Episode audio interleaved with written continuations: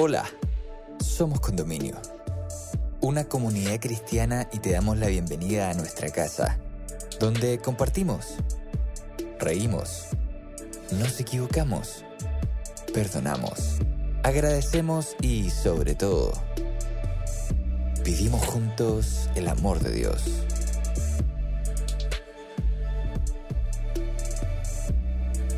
Llegamos a ti con nuestra serie Jesús, presentándote el capítulo Más que un sacrificio, donde Marcelo Acevedo, amigo de nuestra casa, nos invita a meditar sobre el ejemplo de humildad que Cristo nos enseña a través de su vida.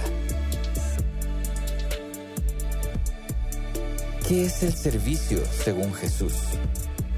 ¿Y por qué Cristo es el único camino a la salvación?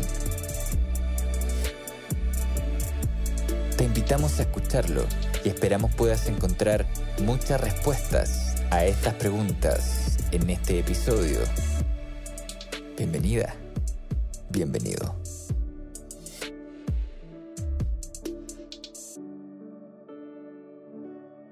Hola amigos, ¿cómo han estado? ¿Cómo han recibido esta serie nueva, la que estamos eh, ya casi a la mitad?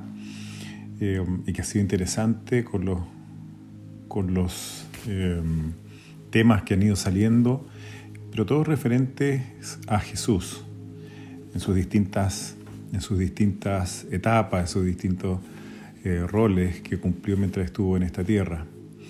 y esta vez nos toca lo que nos convoca y el tema que vamos a tratar de desarrollar es Jesús más que un sacrificio. Y este tema nos conecta, eh, porque sacrificio, ¿no es cierto? Eh, si uno busca en, lo que significa eh, en el diccionario de la, de la Real Academia, tiene por lo menos unas seis o siete acepciones, pero una, la que me interesó compartir con ustedes, es la que dice acto del sacerdote de ofrecer en la misa el cuerpo de Cristo como el pan y el vino. Y esto tiene un, lleva detrás, ¿no es cierto?, eh, una carga eh, que nos acerca hacia, un, hacia que Cristo es el sacrificio, ¿no es cierto? Y nosotros ofrecemos a ese Cristo como, eh, como algo que nosotros deberíamos interiorizar y que deberíamos tratar de hacerlo nuestro. Pero yo no sé y usted puede que estén en desacuerdo, pero yo creo que no era ese el sentido, si uno va, vamos a ir revisando los distintos eh, textos en, esta, en esta sección, eh, lo que realmente Cristo vino a hacer al, cuando se le nombra a Él como el Cordero. Este fenómeno que se hace en la misa eh, de, algunas de, alguna denominación cristiana se llama la transustanciación, que significa que el el vino y el pan pasan a, ser el cuerpo de Cristo y es el cuerpo de Cristo el que, el que uno que se sacrifica ahí en esa, en esa misa.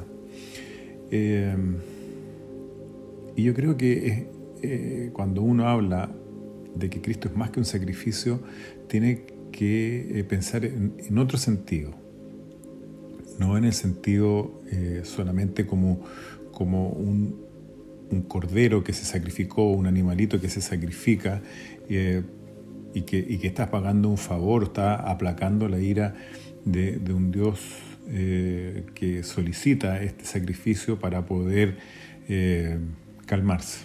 El primero que, nombra a Cristo como que nombra a Cristo como el Cordero es Juan, el discípulo amado, uno de los discípulos cercanos de Cristo, y eso está en Juan capítulo 1, versículo 29 en adelante. Vamos a leer eh, lo que dice Juan capítulo 1, versículo 29 en adelante. Al siguiente día vino Juan a Jesús que venía a él. Vio Juan a Jesús que venía a él y dijo, este es el Cordero de Dios que quita el pecado del mundo. Este es de quien yo dije, después de mí viene un hombre que es antes de mí, porque yo era primero. Y yo no lo conocía, pero por, este, por esto vine bautizando con agua para que Él fuera manifestado a Israel. Es decir, aquí Juan, ¿no es cierto?, eh, ve a Cristo, Juan el Bautista ve a Cristo, eh, y lo identifica como el Cordero de Dios, que quita el pecado del mundo. Entonces no se trata de cualquier Cordero, no se trata de, de solamente un sacrificio para aplacar a un Dios iracundo, sino que más bien tiene un propósito que sigue en la frase, que quita el pecado del mundo. ¿Y qué tiene que ver? ¿Qué tiene que ver esta segunda parte de la frase, quitar el pecado del mundo, con eh, el sacrificio de Cristo? ¿no? Eh, parece que hay, que remitirse a otros antecedentes para poder entender la profundidad de lo que estaba diciendo Juan el Bautista. Y uno tendría que remitirse al Antiguo Testamento. En el Antiguo Testamento, todo lo que tiene que ver con los sacrificios de animales está eh, en el servicio del santuario. Y eso está muy bien explicado, ¿no es cierto?, en Levítico capítulo 1 al 15, ahí está lo, que se hacía normalmente, y en el capítulo 16 estaba el Yom Kippur, el gran día de la expiación. Habían dos servicios que se hacían en el santuario eh, del antiguo Israel eh, respecto de la periodicidad en la que se hacían. Uno era el servicio continuo o diario, que Em, era el sacrificio de un cordero en la mañana y en la tarde, y ese continuo eh, está escrito con una palabra bien especial que aparece mucho en la profecía de Daniel y en la profecía apocalíptica, que es el tamid o continuo, porque ahí va a haber un, poder, un reino, un, alguien que iba a tener el poder de quitar el continuo, de no ser visible para los demás. Pero eso es parte de la profecía. Pero ese tamid o ese continuo tenía que ver con que había un, se ofrecía un cordero de mañana y de tarde por los pecados que no eran conscientes para los judíos o para uno, para el que se acercaba. El ritual era el siguiente, llegaba uno con un pecado conocido, lo confesaba ante el altar, llevaba un cabrito o un animal que estaba especificado, el sacerdote lo sacrificaba ahí en el altar, ponía sus manos y los pecados por los que yo venía confesando eran transferidos a ese animalito que no tenía por qué morir, pero muere por mis pecados, por los que yo estoy confesando. Eso se hacía todos los días. Pero si yo iba y no, y tenemos ahora, tenemos lados oscuros en cada uno de nosotros que no vemos, eh, y que eh, nos cuesta o nos cuesta hacer, darnos cuenta, hay pecados que cometemos sin siquiera tener conciencia. Por esos pecados que no son conscientes y por lo tanto no los podemos confesar, Dios había provisto ese tamid, eso continuo, un corderito en la mañana y un corderito en la noche. Es decir, había un, un gran perdón constante desde Dios para los pecadores. Aunque tú no sepas el pecado que estás cometiendo, Dios ya tiene la paga por ese pecado y la provee Él con ese cordero que se hacía tarde y mañana. Pero esos eran los, servicios diarios. Y había un gran servicio que se hacía solamente una vez al año, que era el gran día de la expiación, el Yom Kippur, en que durante todo un año se cargaba, porque el, santuario eh, se, transformaba en una especie de, estación de transferencia, en que llegaba el pecador, transfería sus pecados al animalito que moría, o el continuo, el tamid, cargaba los pecados no conocidos, y durante un año el santuario iba recibiendo los pecados confesados y los no confesados. Por lo tanto, se cargaba. Una vez al año, este santuario tenía que ser purificado de todos los pecados que habían sido recogidos ahí, de los conscientes y de los inconscientes. Y en este Yom Kippur entraba el sacerdote por una sola vez al año al lugar santísimo donde estaba la presencia de, Dios y ofrecía un cordero que tenía que ser de un año, ahí en el, capítulo 16 de Levítico ustedes lo pueden estudiar más en profundidad, eh, tenía que tener ciertas características, un corderito de un año, y que cargaba por los pecados acumulados durante todo ese periodo, durante todo un año, eh, y era sacrificado por esos pecados que estaban, que estaban eh, en el santuario. Con la sangre de eso era asperjada sobre el santuario y era asperjada sobre un macho cabrío que se mandaba al desierto y que cargaba esos pecados transferidos desde el santuario hacia él todo este sistema que parece un poco complejo, que hay cabritos, que hay corderos, que, eh, y que tenía que ser un día, que el sacerdote que lo hacía tenía que hacerlo de tal manera, asperjarlo.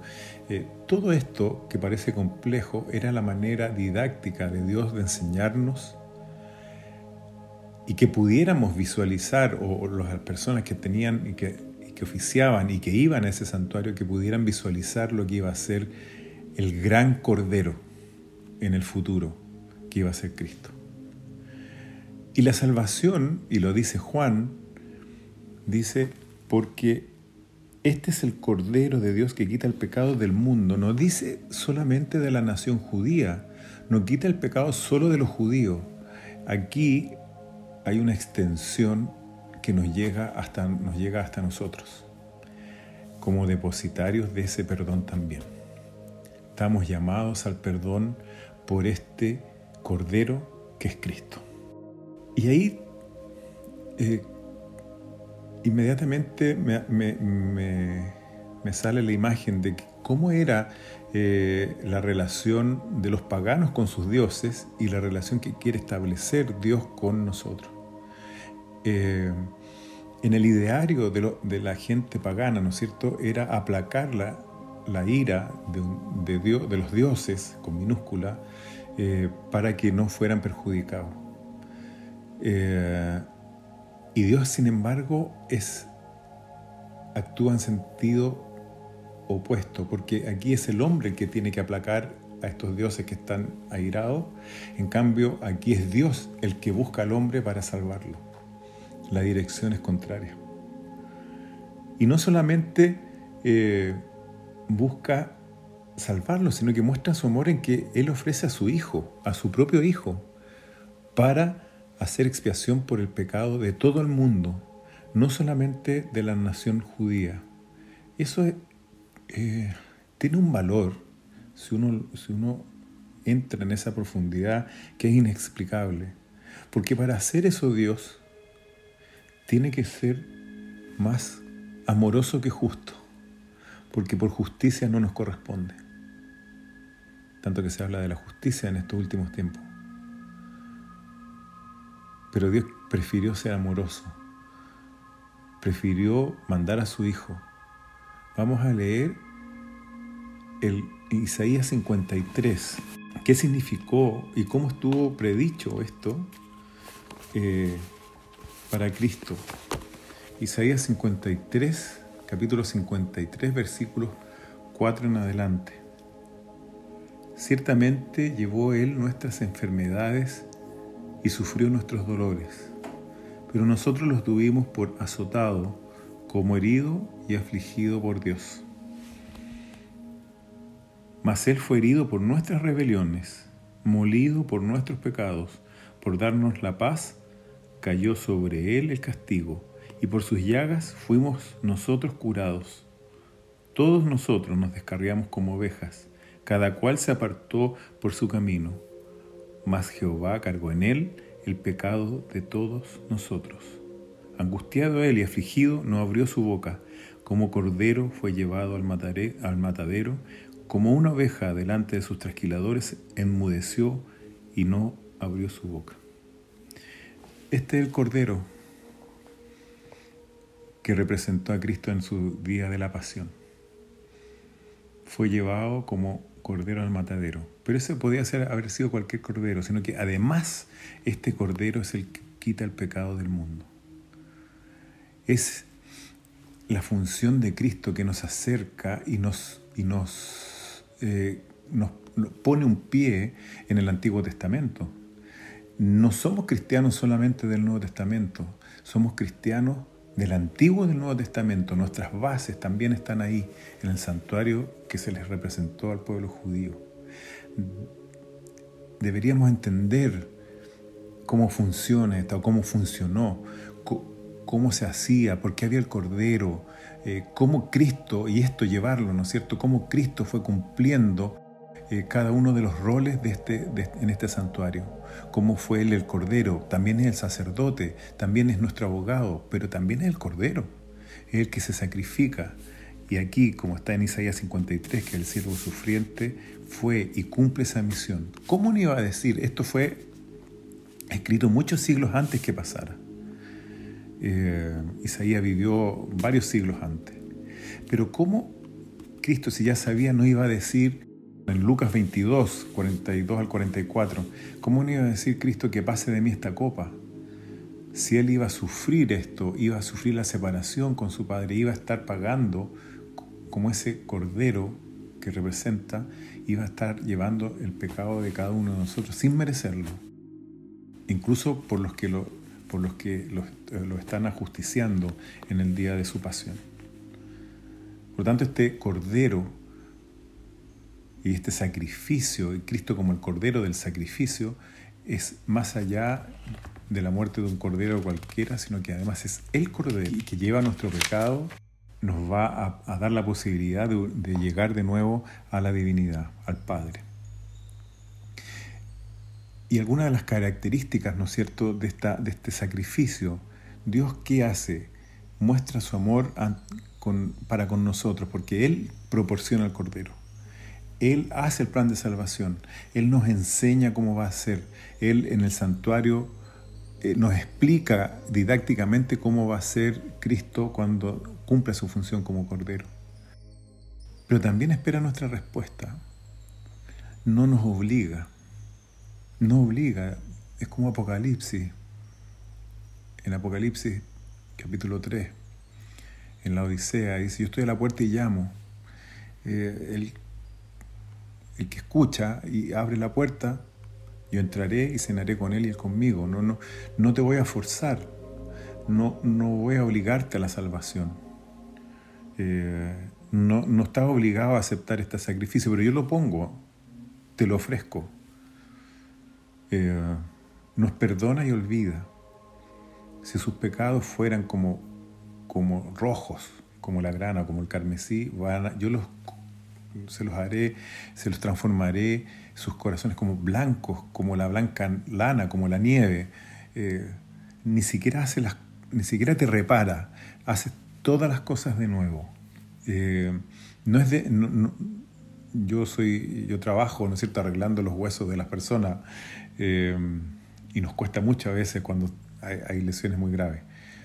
Pero Dios no, te hace de, de nuevo es capaz de rehacer lo que tú eres o lo que fuiste por un ser nuevo, con nuevas características, eh, con, sin, sin sentir el dolor de tus pecados, sin, sin sentir el, el sentirte apartado de este Dios que te está buscando. Él ofrece el sacrificio, Él es el que provee del, cordero, lo mismo que cuando Abraham va a sacrificar al monte con Isaac.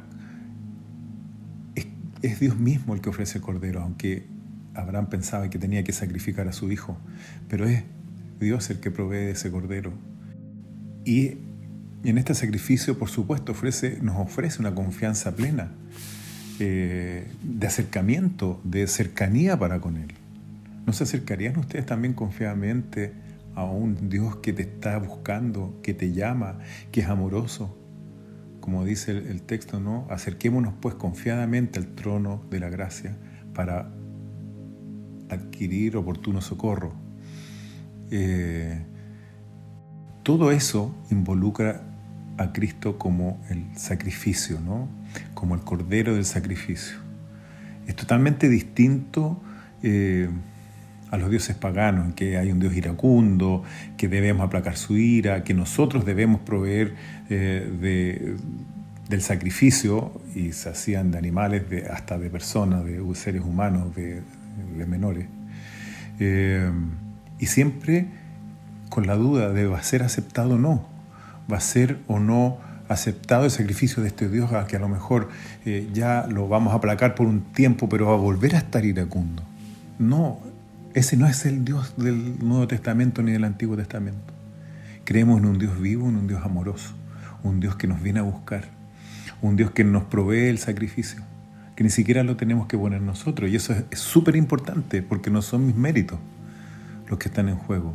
No puedo hacer nada para la salvación, pero sí puedo agradecerla y tomarla como propia.